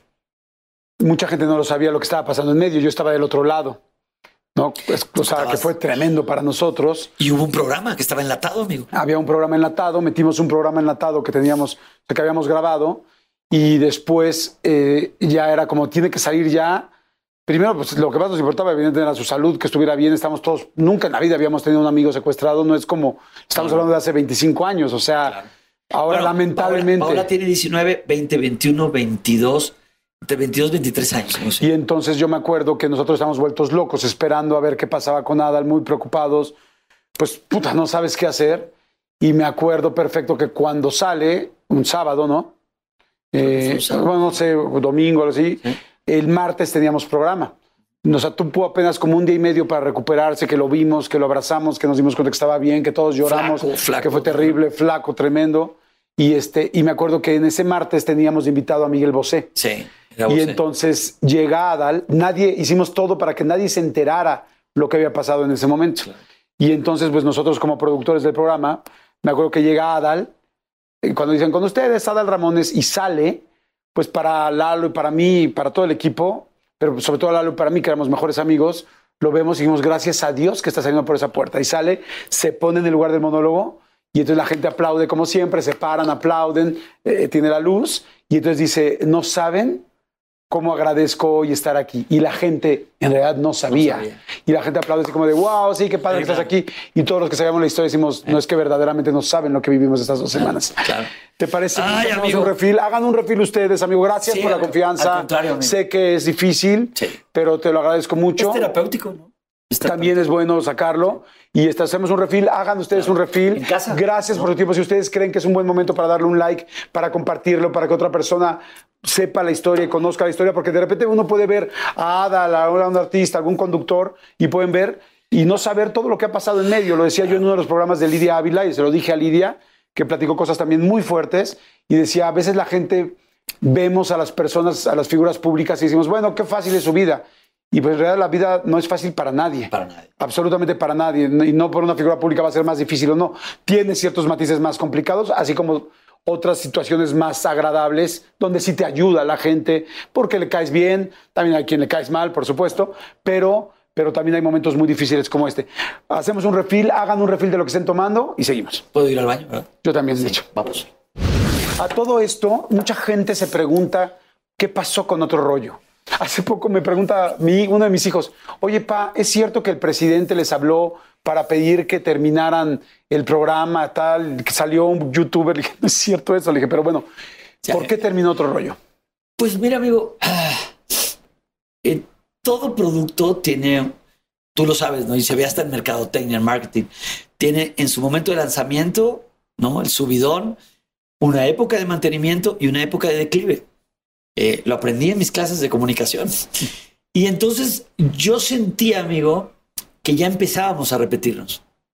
Ya, ya empezaba el, a, eh, a- a- ser un poquito predecible, ¿no? La gente amaba otro rollo. Los espacios publicitarios, como platicábamos, eran muy caros. Eh, ganaba mucho dinero Televisa con los programas. Pero yo sentí, amigo, que hacíamos el programa el martes, nos juntábamos el miércoles, se tenía que escribir jueves o viernes para ver qué sketches, qué escenografía. Descansábamos sábado y domingo, pero sábado y domingo hacía teatro. Luego lunes era revisar si ya estaba en la preproducción. Y luego era, vamos a grabarlo el sketch el lunes o el mismo martes. Y entonces así era. O sea, era no acabar, no terminar, no terminar, no terminar. Y entonces sí logramos irnos de vacaciones todos. Pocas veces. Pocas veces. Eh, pocas, Pocas veces, veces. Pocas veces el programa fue pregrabado. Pocas veces. Y creo yo, amigo, que decía, qué padre que me pague bien Televisa. Qué padre que haga mis shows de stand-up o de monólogo. Qué padre que haga teatro. Qué padre que conduzca bailando por un sueño, cantando por un sueño, el show de los sueños. Qué padre eh, eh, que se volvió unitario el rollo de el, gran carnal. Se volvió unitario los sketches. Se volvió. Y decía, qué padre, hay mucho dinero, la empresa gana todo el rollo. Y yo, y desde aquel momento que yo pensé, que dije, tengo que acabar con otro rollo, cambió un chip. Desde aquella época, amigo, ahora cambié un chip. Y yo dije, tengo que trabajar menos y ganar más. Mi misión ha sido, trabaja menos y gana más. Entonces yo dije, no, no puedo vivir otros 12 años de otro rollo como estoy. No, quiero levantarme en las mañanas y no correr. Quiero levantarme en las mañanas y estar en el parque. Quiero, quiero quedarme, estamos una semana en un lugar y decir, si nos quedamos tres días más, porque me tengo que regresar. ¿Cuál es el compromiso? Y sí, amigo, recordé que desde que yo era niño veía a mi padre, amigo, que mi papá todos los días checaba tarjeta.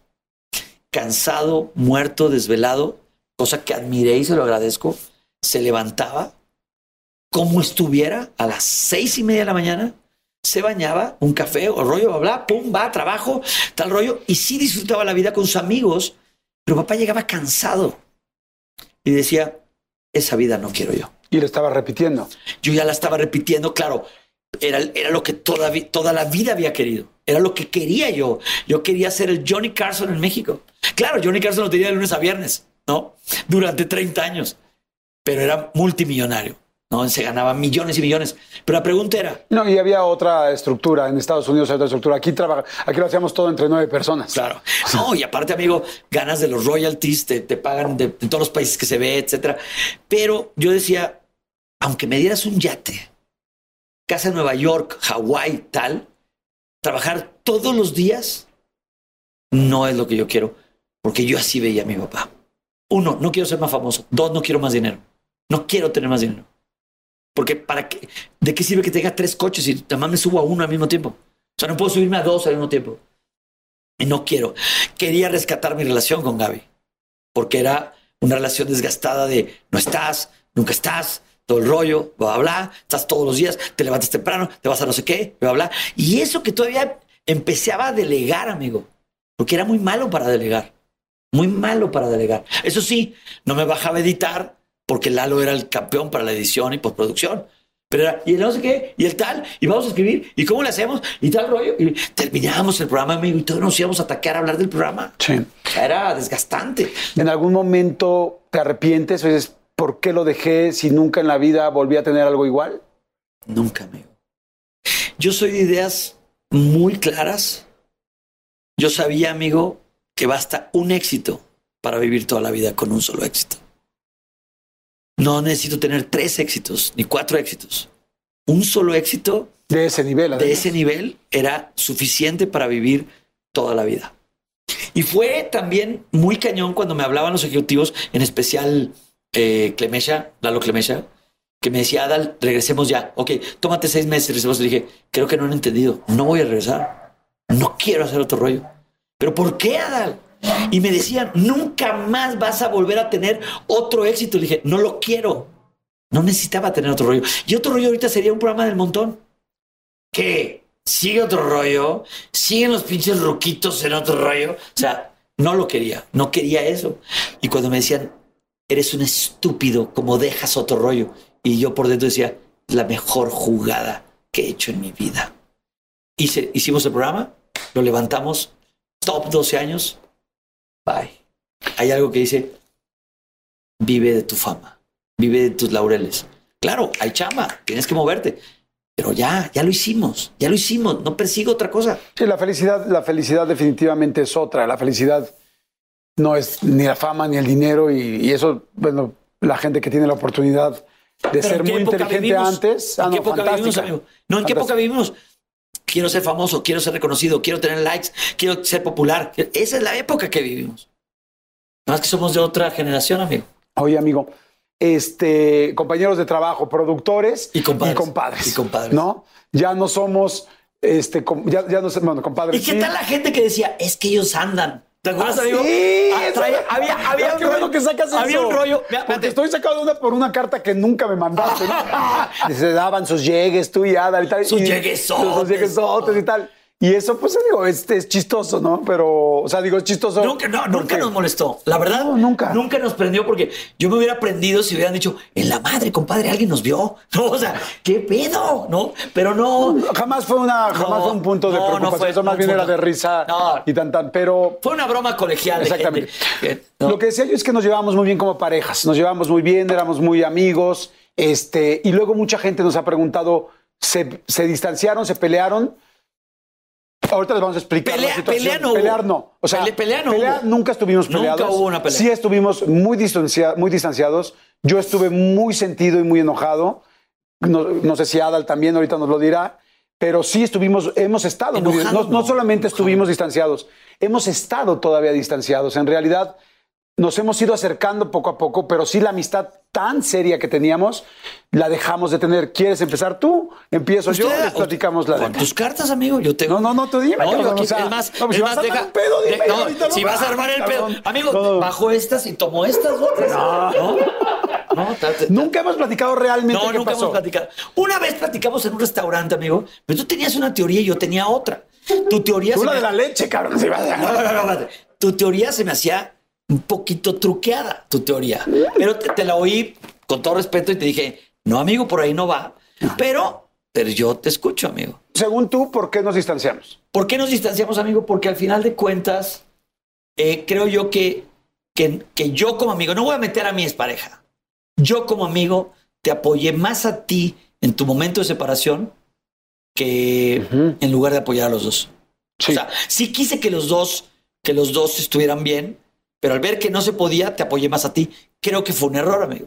Creo que, creo que en el momento que yo no pude juntar a los dos, debía haberme salido.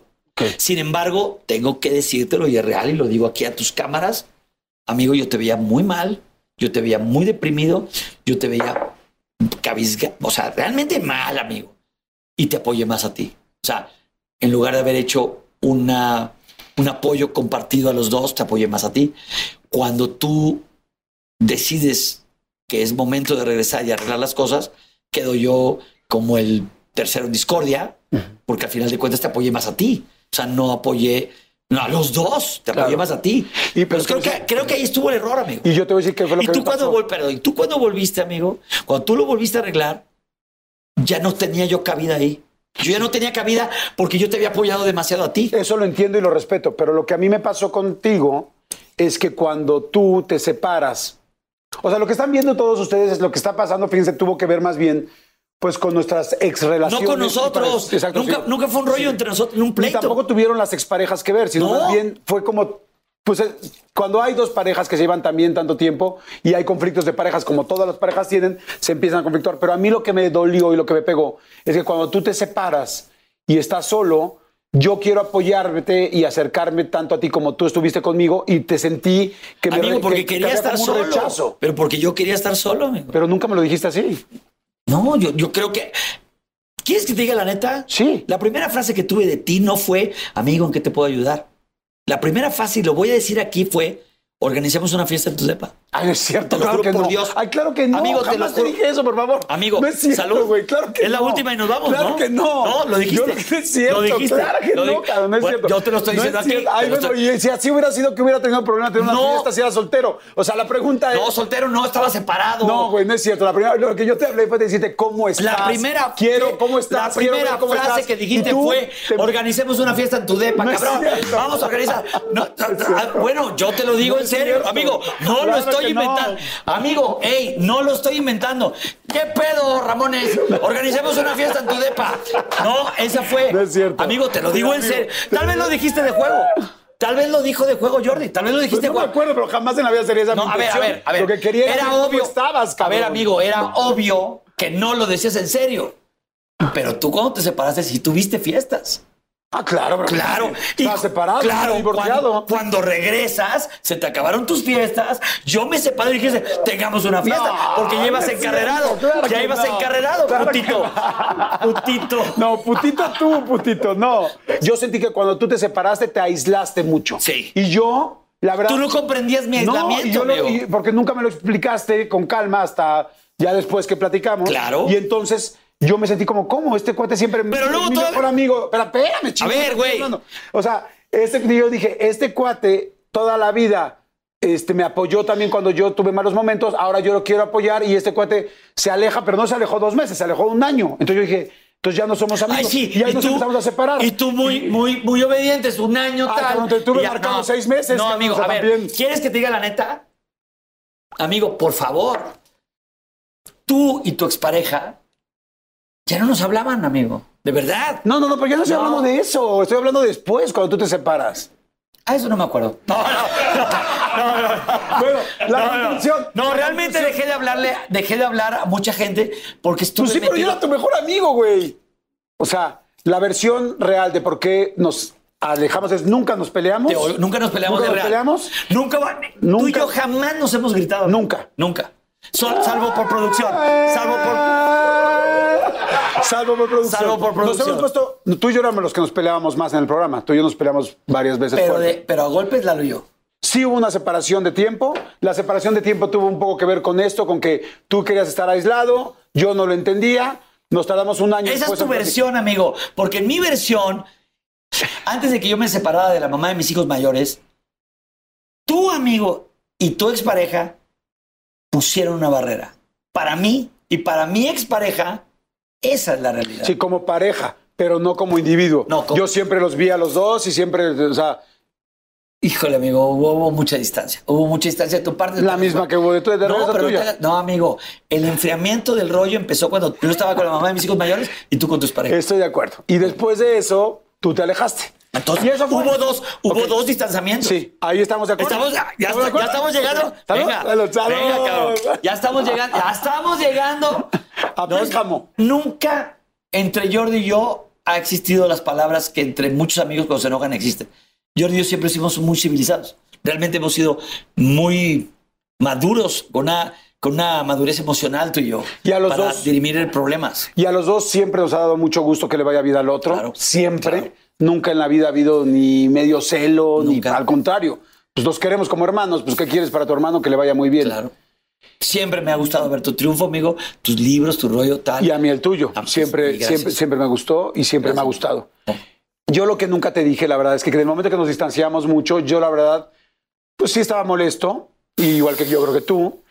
Y yo siempre dije una Yo cosa. triste, amigo. no. Yo triste. Tú triste. Triste, no yo estaba, yo estaba molesto, para Sí, ser sí, sincero, yo bien, estaba bien. molesto, tú triste, yo estaba molesto. Pero yo dije una cosa y siempre la dije. Y yo dije, miren, la verdad, a mis amigos y a la gente cercana me decían, oye, ¿te enojaste con Adal? Y dije, no, nunca nos peleamos, sí estamos distanciados. Y dije, pero estás, estás molesto. Le dije, pues sí, sí estoy molesto. Le dije, pero hay una cosa que es, sin- que es real. Y le dije, eh, mi, mi amigo, pues ya no es tan cercano como era antes. No sé si algún día lo volvamos a hacer. La verdad es que ahorita estamos muy alejados, ya casi no lo veo, pero lo que sí es cierto es que independientemente de que pase lo que pase y aún él haga lo que haga y aún esto, que no había hecho nada en específico, pero si esto se agrandara y fuera peor, no importa lo malo que pase, él ha sido mi mejor amigo de la vida. Y yo siempre voy a estar con él cuando él me necesite. Y siempre dije, no estoy contento, no estoy contento con cómo estamos llevando la relación, no me siento cómodo, pero sí sé que ha sido mi hermano.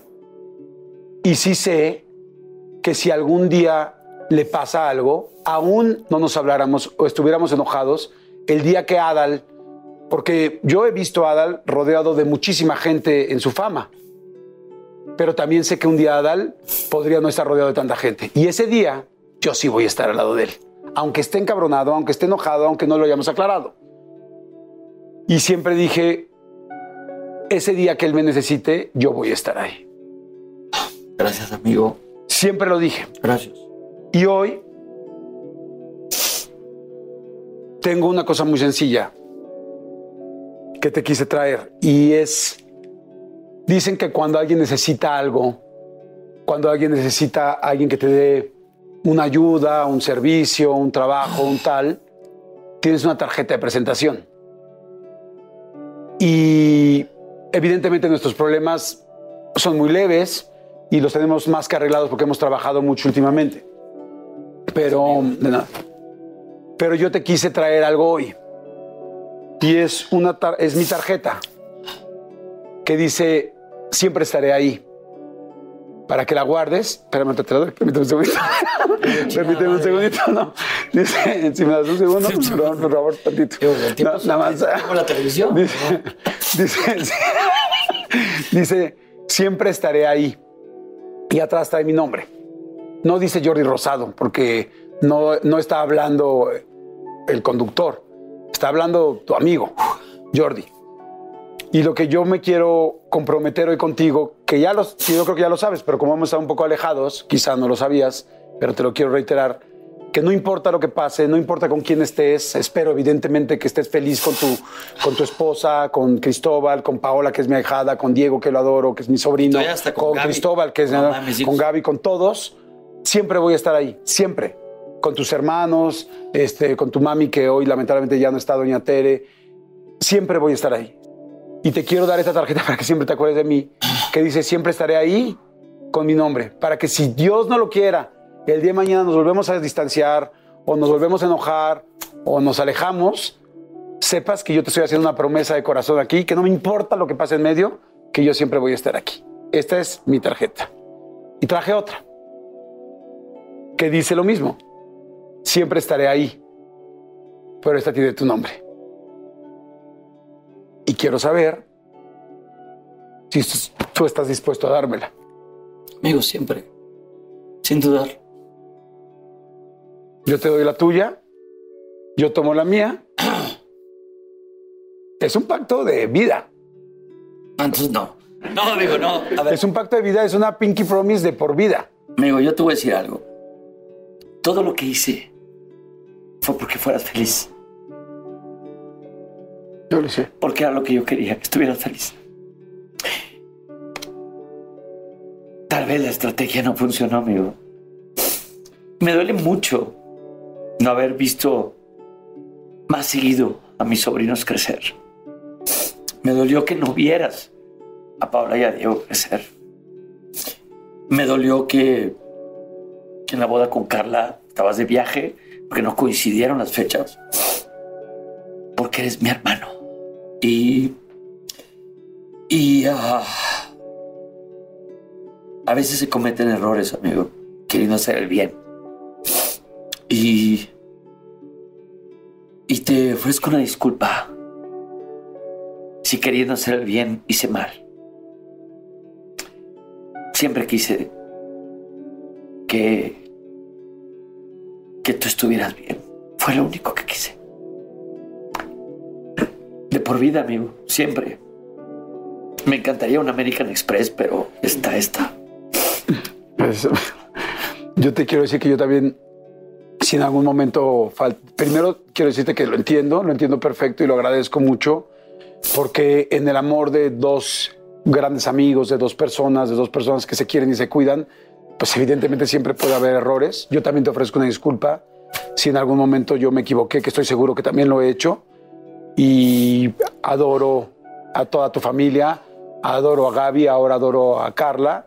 Y lo que más deseo es que seas feliz y te quiero y sabes, en realidad la tarjeta es solamente un símbolo, pero esta tarjeta salió a raíz, nada más para que sepas, que en la fama, en el éxito, en Televisa, en TV Azteca, en Grupo Imagen, en, en la NBC, en la ABC, en la DBC y lo que sea, en el CBS, en la farmacia, en donde sea, yo voy a estar también el día siempre, pero no me importa si hay alguien al lado o no, si tienes fama o no, yo siempre voy a estar contigo como amigo.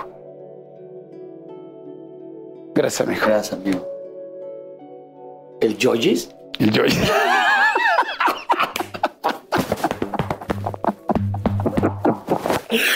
quiero, cabrón. Gracias. Te quiero señor. mucho, amigo. Muchas No sé- gracias. no sé si esto me va a servir de descuento en algún centro comercial. Aquí dice, no estamos available los, de- los sábados y domingos. No, este, no mostrar esto como una tarjeta de descuento. Hay un montón de letras pequeñas, pero amigo, mi corazón lo tienes. Gracias, amigo. Igual yo, tú el mío. quiero. Te adoro. Venga, gracias. Gracias a todos. Gracias. Muchas gracias por ver las entrevistas. Gracias por compartirlas. Gracias por la buena vibra. Espero que hayan pasado un buen momento.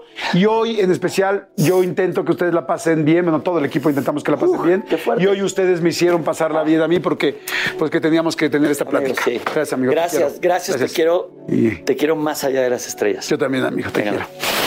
quiero. Amigo, ¿no crees que ya con esos tres besos sí pueden volver a dudar? Ya toda madre. Ay. Ya toda.